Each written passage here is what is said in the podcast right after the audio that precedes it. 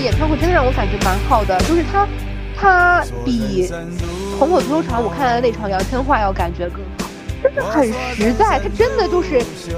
我跟你说几个我很感动的点哦，就是不说那个什么六十二岁老年人，六十二岁唱跳歌手在那边劈叉，以及嗯，就是他一首歌唱下去就是浑身满头是汗的那种飙高音，真无电音一流。就是就是下面的那个人喊什么歌，然后灯箱那个就到哪个歌的那个台，他也没有那个什么嘉宾啊什么，没有什么聊天环节，就真的没有，就是纯唱。嗯，明白，就是干货满满，反正就是真是都干货。然后那个乐队也全部都是，就是现场他搞的有点像那个，我之前因为我我不知道我的呃经验是不是比较少，我之前看那个就是 Chicago 的时候是这样念吧？这个词？芝芝加哥。对对对，那个那个那个 musical 的时候。音乐剧嘛，啊。那个词是这样念吗？我总觉得我念的不是很对，就毕竟我最近看了很多中文版，然后不不，所以看的是啥？芝加哥不是有是有个电影吗？还是是的，是的，嗯，哦，电影是那个那个泽塔琼斯演的，他当时演那个电影的时候还怀着孕，就搁那儿狂跳，然后他的那个音乐剧版本也是非常厉害的，嗯，最印象深刻的是他当中其实有一个那种整个的那种管弦乐团、交响乐团，它就是放在后面的那个格子当中的。像一个架子一样，就把每一个人安每一个乐手安排在一个格子，然后它是一个整体的，像一个书架一样，一格是一个乐器，然后它是这样搞的，是个搞的小型。当时我觉得还蛮厉害的，因为一般乐器不都是在乐音乐就是乐队池里面嘛，就在下面嘛。对，你把它放那么高，其实就是我觉得更加考验他乐手的每一个表情，每一个状态。对吧？它更加公开，规模还比就制式嘛，还比那个那个芝加哥那个音乐剧里面的那个规模更大，真的是一个很全。它包括一个竖琴，就是就是传统该有的一些它都有，没就是很少比较少见的，或者说没有那么常见的它也有。介绍的时候，他每一个人都介绍，呃，蛮有意思的一点是，可能其中三分之二都是内地人。也有一些新加坡啊、韩国的，然后讲到香港的时候，就是他就会用粤语介绍嘛，内地的那些他就用普通话介绍，然后讲到讲到香港，他就会说这个是我们的大提琴，然后用粤语介绍，然后就说就是 proud of you，就是然后在下面的人就一一通一通欢呼，我就觉得哇，还蛮有意思的，就是乐队方面的，然后舞美方面的，就是那种声光电，就是包括这种音效。就是我觉得做的还是蛮用心的，传统的那种该喷的烟花也给你有，新的那种加一点小 V R，加一点小互动也给你有，然后那非常百老汇的那种音乐剧，就是那种嘛歌舞表演的那种，就是就是开始跳舞，舞台上面一堆人，就是雪狼湖那种，它也有，然后演出就是演出一个像是小小的那种小小的什么。音乐剧小的一个小小的故事情节的也有，就是还真的蛮多多样的。然后关键就是我们的老爷叔在上面唱唱跳跳，一点儿不喘，真 CD。不是我真的很惊讶，我想说歌神是真的歌神。那我因为我想我我以前也看过一些什么局版啊，什么乃木本啊。乃木坂啊，对乃木坂啊，什么那个 A K B 啊，这些东西，我觉得，我觉得，比如说我们的马玉玉，他也可以啊，他还是很稳的。他有点像你们看过那个叫什么《少林寺十八铜人》，就是那个食神那个电影里边，就是你有几个人是是负责输出嘛，然后就在那边打拿拿折凳在后面打人，真正打人的可能就那两三个拿折凳的，然后还有几个人是在前面摆架势的，就是他可能。他可能一个女团里边，他可能有一些就是专门就是跳舞多一些的，然后唱歌随便附和几句的那种。他有的他就是专门在那边唱歌，但是身体动作少一些。嗯，他有个分工哈。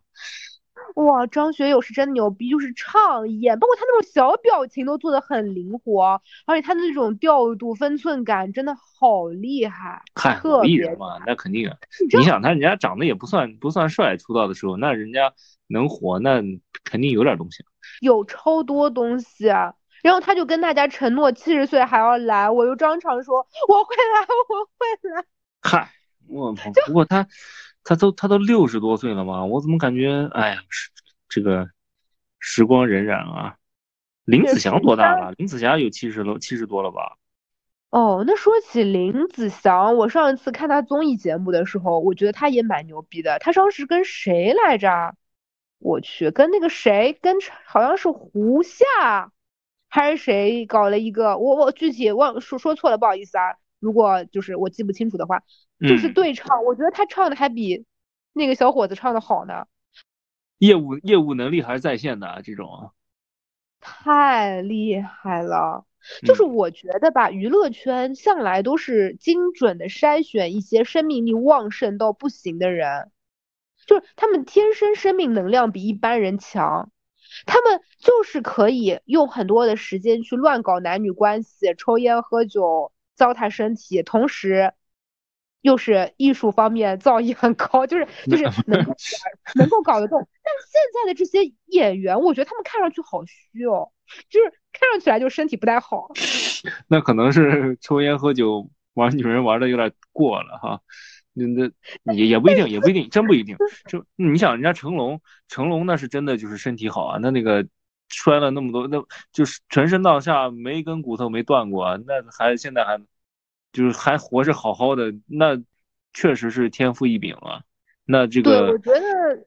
当时的人确实身体素质比较好，现在人可能真的就是小时候吃肯德基吃吃的吧，就那个 小鲜肉嘛，可能审美也不一样了吧，就是他们肯定也不是练家子出身啊，这身体可能确实不太好哈，只要长脸长得好就可以。但是他们就是有一种身体不太好的感觉，就是他们脸长得也不是那种身体很好的 脸，他长得就很。就一脸一脸肾虚的样子是吧？一脸有点有点虚，有点有点不行的样子。你觉得是不是这样？我那那那谁那个黄子韬不就是他黑眼圈比较严重嘛？就感觉蛮蛮蛮颓的啊。那那种好像是天生的哈，天生就有黑眼圈。你说这么一说，好像吴亦凡也有点虚，不过他那个应该是嗯。应该属于那种谁，那个光绪皇帝那种虚 吧？啥玩意儿？光绪皇帝，光绪皇帝也没乱搞吧？不是，呃，什么什么被宫女啊，什么太监，就看那些野史啊，从小那溥仪吧，那溥仪吧。哦，溥仪，溥仪，OK OK OK OK，Sorry，但是晚清那些小皇帝应该都差不多吧？虚吗？我不知道，主要还好像还有一个说法，是因为他们那种有很多。都是近亲，就是也不是算近亲嘛，就是很多都是跟西方的那些贵族啊差不多。对啊，就就就到后边都是一些什么带病的那些基因嘛，然后那个身体也不太好，也有这个可能啊，说不上来。嗯嗯，反正就是感觉我你你是真的觉得体能可真好，如果是某些人唱完了一流要搁那儿，就是。搁那儿，咱就直说了，就比如说，比如说谁吧，你说，就比如我也不是很清楚嘛，因为我对现在的艺人不是很了解啊。就啊，虽然他们是吗？不，大家不都说那是这个这个吴某天是那个大家小时候的他们的青春吗？对啊，当然不是我的青春了，我那会儿还是听周杰伦了，我也不知道就是谁从什么时候开始就说五月天是他们的青春啊，反正。原来经常去 KTV 嘛，反正我都是唱周杰伦，然后他们有人唱五月天，我完全跟不上，不会唱。那我不知道你们为什么周杰伦和五月天之间还有个鄙视链。我们唱张学友、张国荣的鄙视你们，我觉得是，我觉得是比较合情合理的。没有没有没有啊，我我这样说啊，就是五月天，我小的时候也是也是，因为他抄他的歌词到作文里得颇得过几次高分啊。哦，真的？你知道他的什么歌词啊？他的一些。他的一些价值观，我觉得还蛮适合，因为我们之前也不是经常讨论高中作文，就是你经常会给我写稿的，就是我觉得蛮适合的呀。什么要知足啊，要倔强啊，就是对吧？他的那种干杯是吧？他那种知足啊，他的那种倔强啊，什么我想要一个时光机回到过去啊，都是哇，中高考作文好适合的选材哦。我记得我当时就是经常作文的开篇，什么怎么去拥抱。一道彩虹，把地球甩掉，越跳越高是吧？啊，我当时不是走这种路线，我当时走文艺路线，就是怎么去拥抱一道彩虹，怎样去拥有一夏天的风，对吧？啥就是玩意儿？你看这种东西多么的适合抒情散文，就是蛮蛮适合的。然后后来就是包括什么，你不是真正的快乐这种东西，是不是是多能打动伤痛青少年的心？呃，我的青春，我的青春应该是那个，我的青春应该是孙燕姿啊，孙燕姿长得也蛮好看的。啊，你你不觉得吗？但是，嗯，它不符合你说的每一条标准，头发长、皮肤好以及胸大，它没有一条沾。我我喜欢头发短的。嗯，它不符合你说的胸大、皮肤好，完全不符合。哦，她皮肤不好吗？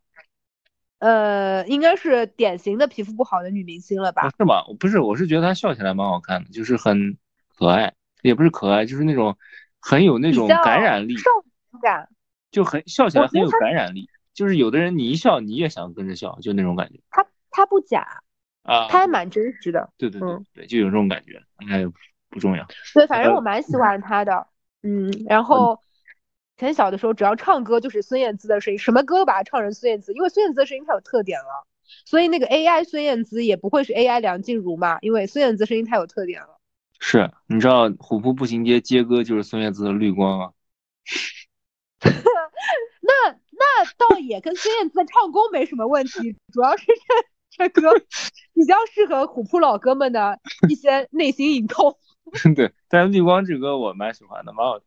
嗯，我喜欢孙燕姿的歌是同类，呃，天黑黑这种类型的，然后后来就开始喜欢一些别人了，就跟着一起呃听这听那，但是真的很喜欢的是孙燕姿。如果孙燕姿呃开演唱会，呃呃溢价不要太高，他也不敢，我现在我你说到演唱会啊，就是就是嗯我想去现场看的，除了周杰伦啊，我最想去看的其实是伍佰，就是你想去你你唱看还是想去唱？我想去 唱啊，就你能想象就是一个体育场里面几万人同时在一块儿大合唱那种感觉，唱嗯，KTV 的说到。这个，我又要说了，就是就是张学友那边也不给你发荧光棒吧，也没有很多人大合唱，搞得还怪不好意思的。他最后要求大家来大合唱啊，我终于觉得哇，我可以开始开麦了。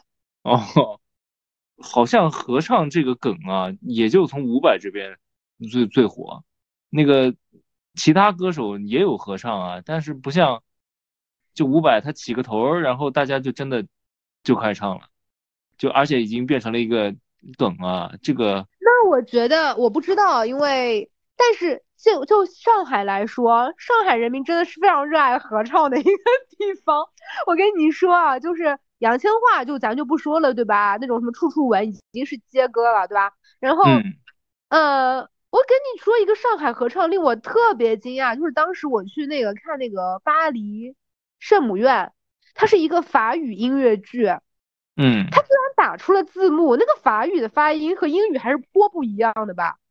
就是他打出了字幕，全场大合唱法语版的。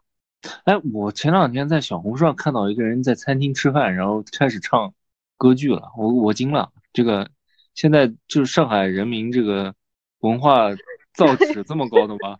这个 精神状态那么美丽的吗？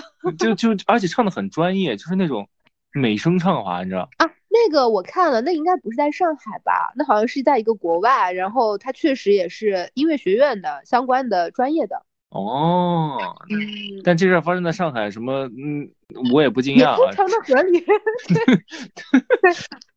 我当时真的好惊讶，就是全场都开始唱起了法语版的，就是那个那个什么大教堂时代，反正就是就完全开始唱，我就好吧，牛的牛的牛的，我这个牛的牛的牛的，上海牛逼啊，上海牛逼。嗯，然后到那边没有人开始唱，我就觉得嗯，好像我搁那儿唱，包括我搁那儿这这那那，我说你说好像你说我这歌练了好久了都不给我唱是吧？就是就是我为了准备，就有一些他的曲目确实我以前没咋听过的，我还特意去学习了一下，有还蛮有意思的。嗯，伍佰不过话说你会他的很多歌吗？我也倒不是很会。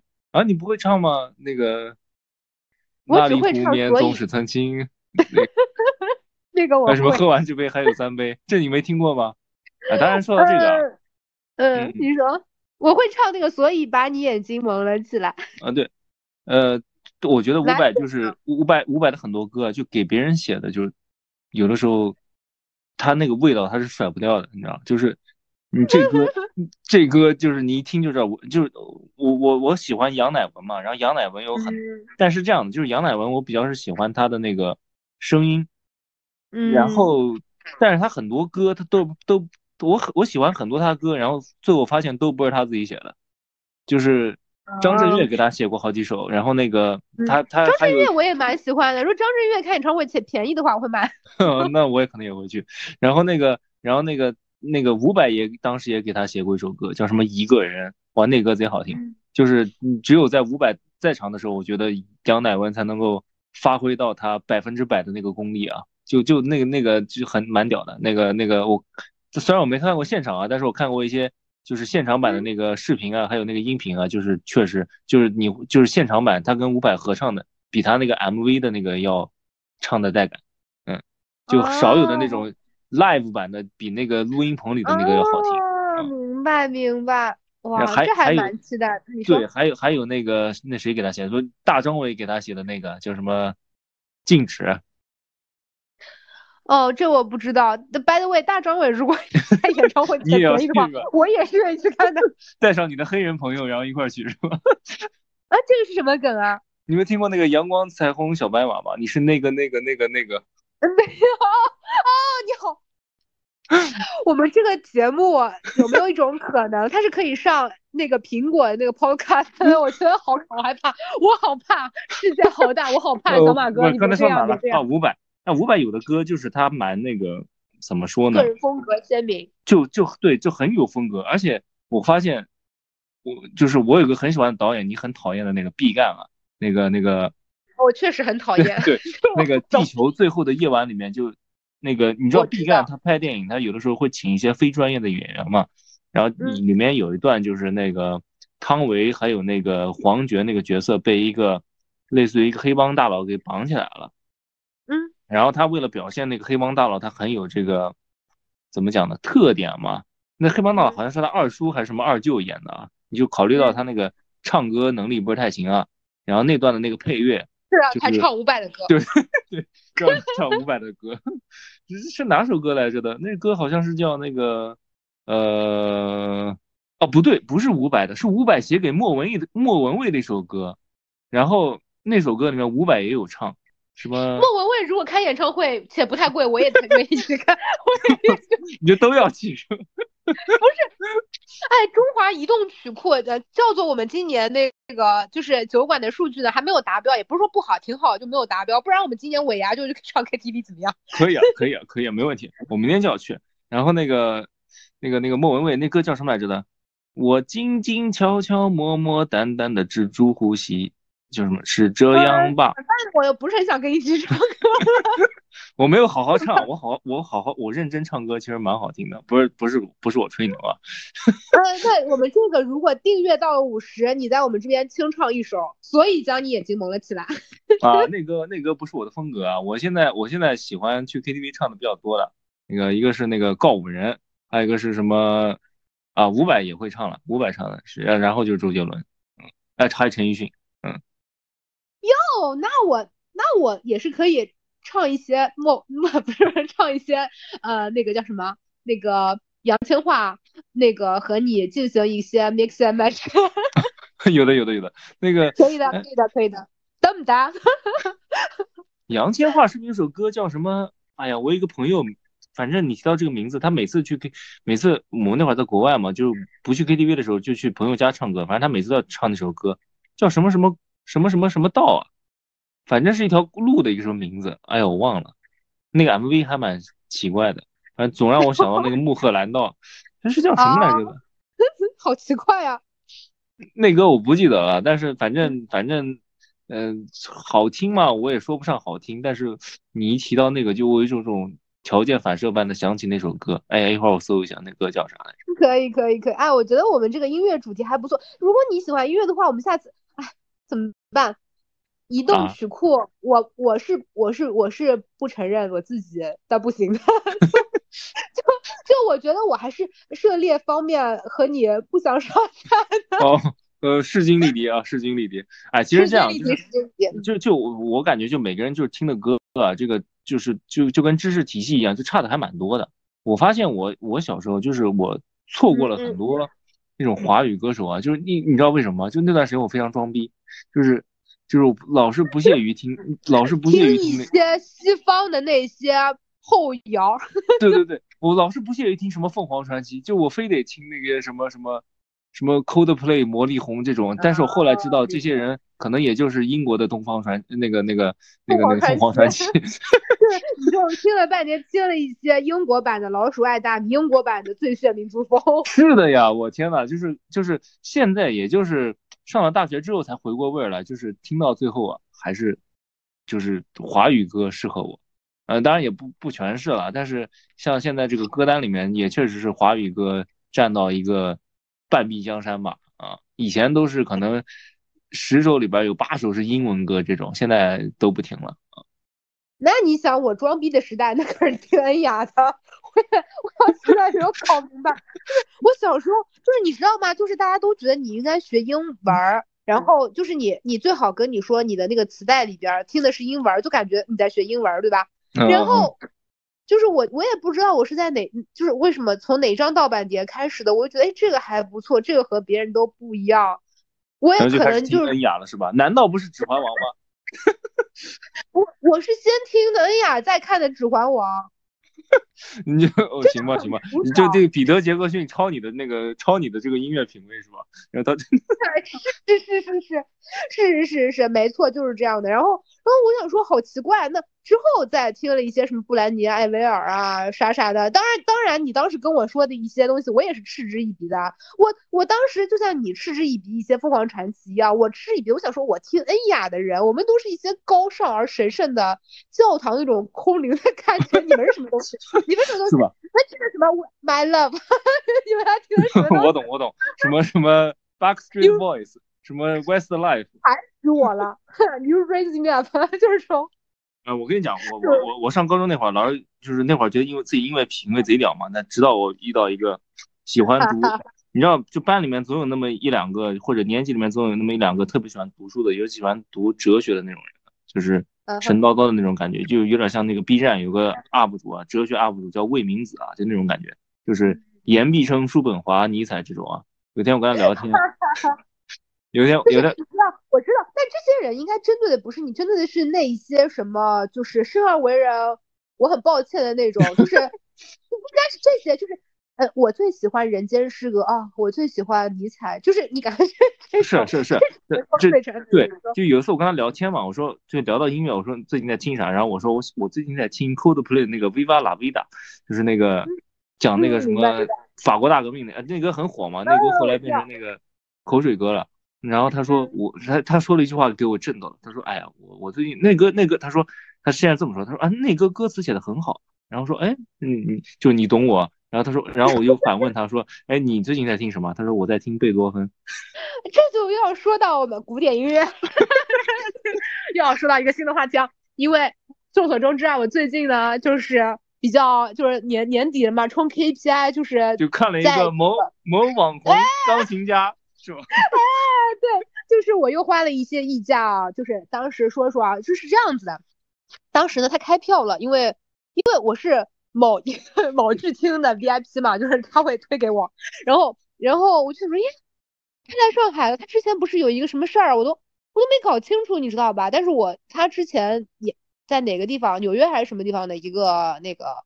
说错了，不要不要说我啊，因为我也是随口胡说啊，我也没有什么造纸啊，就是开了那个就是布拉克马尼诺夫的那个马拉松，他相当于把几首重要的曲目全部都给包括单个曲目全部都来了一遍，就震惊了，开场了开创了一个音乐新形式，就是拼体力马拉松，然后导致什么呢？就是一个还蛮有名的另外的一个钢琴家马祖耶夫，他来上海的时候呢，就专门讲了，就是他的那个音乐的那个体就是。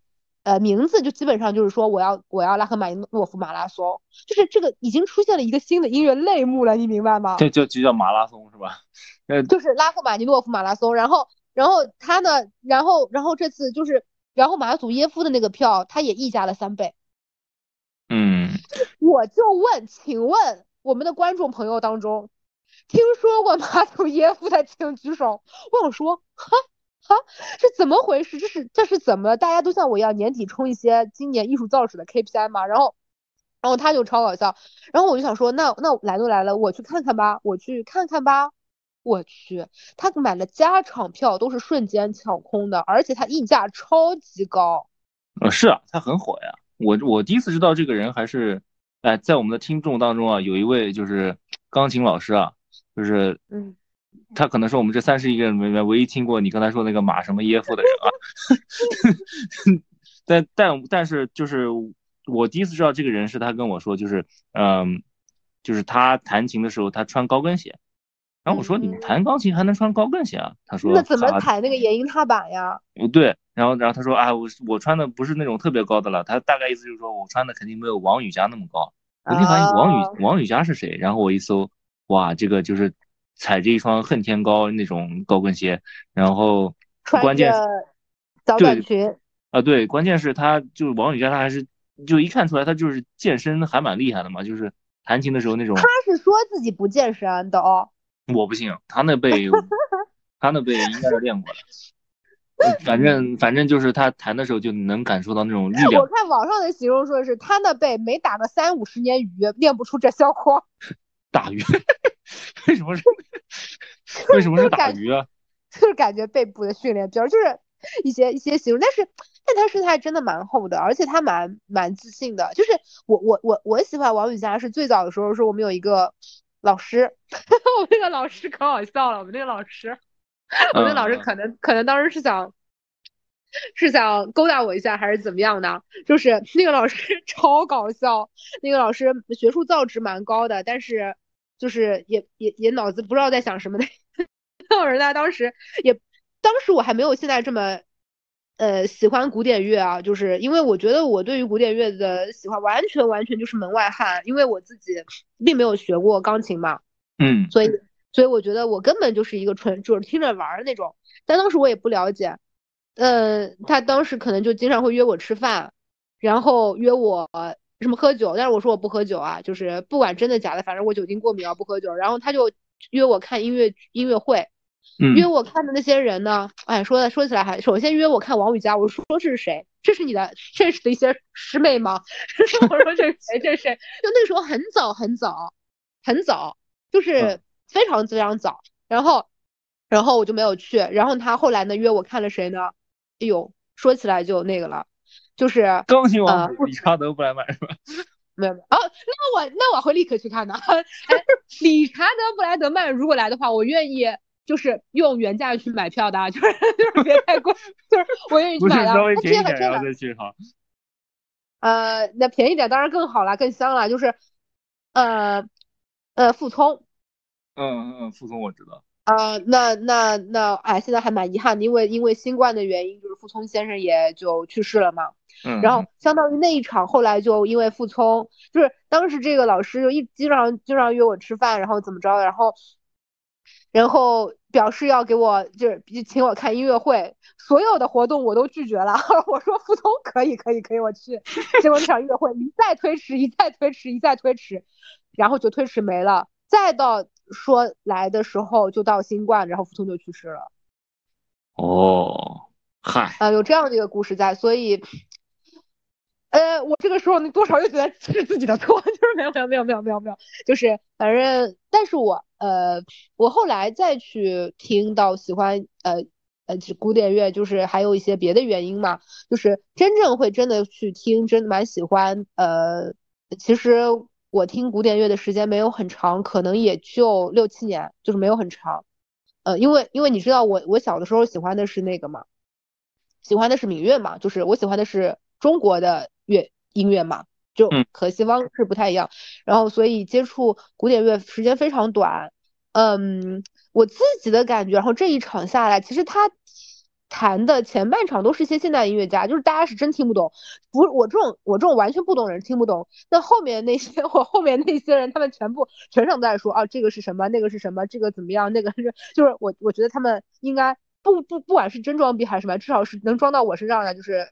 呃大家也没有懂。然后我看一些网上的乐评，大家对于他现在喜欢的一些现在的乐手，其实大家不是很能 get 到的，反而是他的那个安可曲，因为有很多爵士的风格，还有一些很浪，就是很愉快的、很活泼、很时髦的风格，大家是比较能 get 的。包括下半场他弹了一些肖邦和贝多芬嘛，嗯，那也是比较比较喜欢的。但是确实他的风格呢，就是怎么说呢？就是去弹肖邦和贝多芬的，确实呢也也也可能他更适合弹 弹别的曲子吧。就他技巧，但是没有任何问题的，非常强。啊，这个我很难听出他这个技巧啊。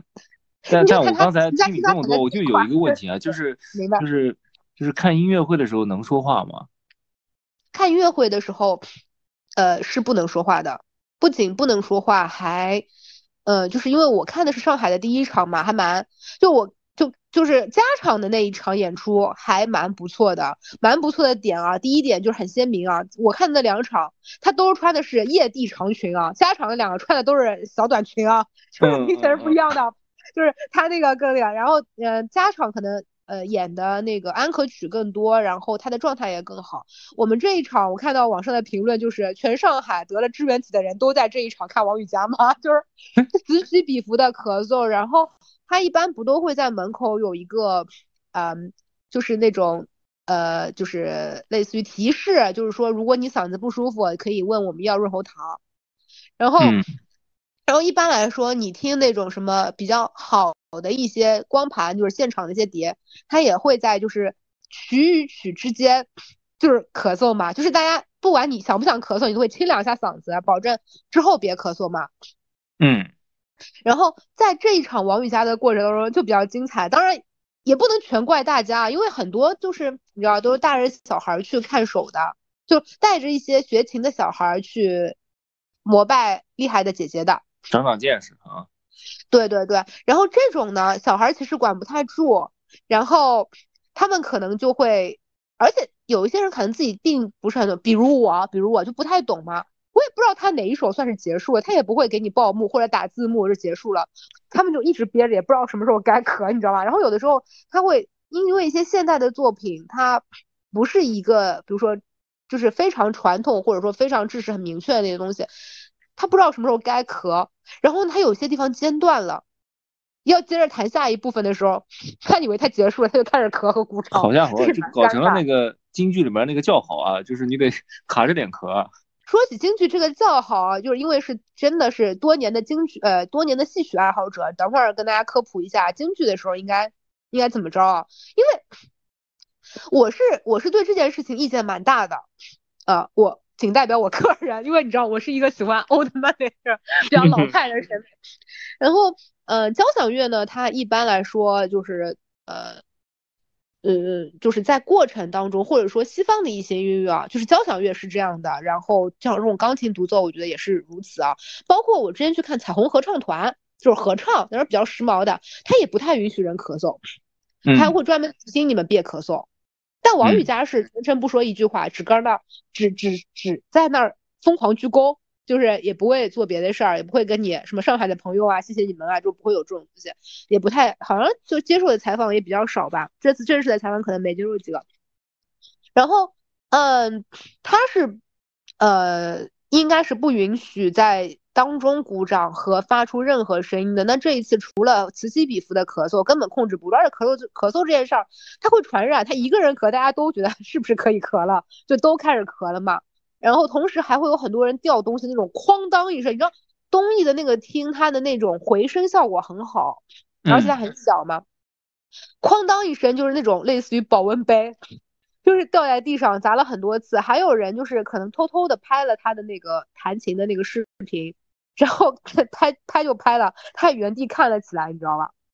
哦，这样开开，我操，那这个好好有好有中国特色啊！不，又是保温杯，又是公放的。对对对，确实还是蛮尴尬的，就真的是蛮尴尬的。然后王雨佳心情看起来就是给脸色了那种。然后有一次他被吓到了，因为那个掉保温杯保温杯的人可能就前两排就很近。然后这边稍微补充一下，就是我一直想说的，就是借我们小酒馆这个渠道，就是 说给三十一个我们的小酒馆的这个呃这客人听啊，就是嗯，其实我们中国的戏曲它是蛮讲究互动的，它不是那种就是不能够喝彩、不能够叫好，一曲结束才能够鼓掌的，甚至。怎么说呢？就是我一直说，小时候咱们去看戏的时候，嗑瓜子、吃鸡腿，没人管过。事实上，最早的时候不都是上面唱着戏，下面喝着茶的吗？嗯，但是我听说的版本不是，就是说你叫好的时候，他是得在某些地方有叫好的声音，但也不是说就是说他唱的还没唱完，你就在那边叫好。是这样子的，呃，就比如说，就是他拖了一拖了一个很长很长的这个东西，然后。拖到中间很长了，你说啊，好好好好好，就是有这种啊。但但我的理解就是，有的时候他可能还在那边说残呢，你就在那边莫名其妙叫好，那是就是怎么讲，你有点捣乱的心情。其实我觉得这个东西是这样的，就是首先，如果你有喜欢的角儿，哪怕他是个小角儿，比如说我喜欢一个小丑角儿，他不是一个主要的角色嘛，他他上台了，哪怕他是一个，就是他可能是一个配角，演一个小书童，或者说演一个小着小的这个。当中插科打诨的酒保，但是我喜欢这个角色，他也是蛮有名的老演员了。嗯，他上台了之后，我就会给他鼓掌，因为他不是主角，所以他不会是重要的重要的地方上台，对吧？他不会是一开始就上台，他当中上台上台我就给他鼓掌，这称之为碰头好，就是表示这个观众他是有自己的一些这个拥趸，就是有一些他有有一些他自己的那个客户群体的。嗯嗯嗯嗯，对，然后呢？嗯，除此之外，就是比如说，他虽然是个武生，他或者虽然他是一个普通的士兵，但他有一些比较看起来挺厉害的动作，这个其实能看出来。比如说我们的倒僵尸，就是整个人啪一下直挺挺的倒下去。嗯嗯嗯，这种看起来就挺危险的，挺疼挺疼的，或者挺需要危险和技术难度的。那这种肯定是你要给他呃鼓掌的。那包括还有一些手眼身法步，就是有一些动作，比如说他狂甩辫子。这种肯定挺晕的吧，这个人之常情吧。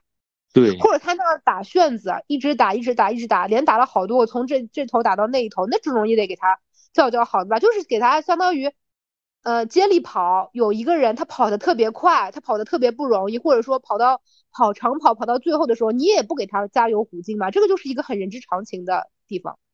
明白，就有点像现在看视频的时候发弹幕哈，就是那个前方高能，然后。角色出来了，然后对对对，那如果是唱戏呢，我们有很多呃，因为呃，像昆曲它是曲牌体的，那它比较固定，对吧？它没什么特别的地方，但它有一些特别的，就是 一溜，没有没有啊，就是有一些有一些可能音比较高啊，或者说它那个真假音转换比较难，它容易。他容易唱词了，或者说容易唱不好，但他唱的很好的地方，那这种地方是不是得给鼓励一下的？嗯，那这其实是能判断出来。那还有一些呢，就是比如说像我们的越剧和京剧，它不是有这派那派的嘛？嗯嗯。那每一个派，我比较熟的是越剧嘛，那就比如说我们的尹派和徐派，他在唱的同样一句词，同样一个内容，他的小腔的处理方式是不一样的。可能我们的尹派他是比较缠绵婉约的，然后。我们的徐派它是比较抗高亢明亮的，所以呢，它的一个经典的小腔、经典的唱腔出现的时候呢，如果它很有自己的处理方式，处理的很漂亮，很让人舒服，我们也会给他鼓掌的。这种东西呢，就是随感觉、随缘，讲究着一个台上舒服，我也舒服，大家都舒服。哦，明白。嗯嗯，但我们其实。我们的这个传统戏曲，它最好的地方不是在我们给它叫好，我们还有我们可以嘘它，我们可以喝到彩，我们可以砸它臭鸡蛋，就是不，当然现在我们比较文明了，就是我们可以嘘它，我们可以不鼓掌，我们可以，因为它是一个台上台下互动性很强的，因为我们可以用我们的一些方式表达我们的喜爱，或者说表示我们的不满。我觉得这是这是一个特别传统。传统艺能就是老祖宗的规矩，就是你唱的不好就得虚，嗯，我就是得骂你，我就是得中途离席，我就是得不给你面子，因为我花了钱的，嗯，对吧？我也我也花了时间来捧，但是现在我觉得完全不是这个样子，就是就是，所以就说的是全方面、全方位的饭圈化了嘛。现在就是拿那个看西方的那套那个礼仪用在了。传统戏剧各个？地方，各个地方，然后就非常的端着，这就好比就是你去吃烤鸭，硬要人家给你上一副刀叉，还要你上完了一道再上一道，这不让人膈应吗？嗯，还嗯还是脱离了那个语境吧，就是对，我觉得我们的我们的艺术中是有非常多很有生命力的地方的。但事实上，你看莎士比亚的剧，你看西方的一些剧，它也并不是多高雅的东西，或者说多端着的东西，对吧？呃呃，说的讽刺一点儿，就是西方的那些戴那些人戴的假发，法官戴的假发，那些呃艺术家戴的假发，都是为了掩盖梅毒导致的秃头的。那你去模仿他们戴假发是个什么原因呢？对吧？就是怎么说呢？就是本来都是有非常通俗和市井的地方，但你硬要给它搞得好像变成了一个划分人三六九等的方式一样，我觉得那是挺让人不舒服的。就是它的象征意义已经取代了它原本的那个功能性的意义了，就是对，甚至它的象征意义根本就跟它本身是脱离的，是为后面的一些人区分观众而做出的一个强制的区分。嗯嗯，我最近好像也没参加什么艺术活动，没没怎么看，哎，你最近参加的都是一些 这个工作太忙啊，工作太忙啊，真的吗？工工作太忙，恋爱也不错 没有恋爱啊，没有恋爱啊，只是工作啊，太忙。工作工作太忙，然后嗯，还有一些不错的交集，我还是蛮羡慕你的。嗯，我我觉得今天我的状态也挺开心的，就是因为你一开始跟我说你现在的状态，我觉得哇，好的状态是会传染的。哦，是吗？是吗？那以后得多分享一下，叫什么开心的事儿啊。对啊，我们之间不就是这种家人的关系吗？报喜不报忧。对，没错。嗯，哎，那你什么时候去香港啊？下周五，然后周日回来。哦，要在那里过年喽。嗯，不不不不，呃，三。十一号回，三十一号回。哇，那是为了回来跟我跨年吗？那我们跨年搞一次，搞一次活动吧。回来回来跟哥们儿跨年啊，这个可能去他们家吧，嗯，三四个人，嗯，哦，主要主要是主要是那个叫什么来着？不想一号当天回来，第二天上班会很痛苦。那那你那你会把我们的节目推荐给你的哥们儿吗？作为你们跨年的一个 part，啊，这感觉有点尴尬。有点拿不出手。哎，我有点好奇，你推给的那若干个，我们到时候这一段你可以不方便的话掐掉。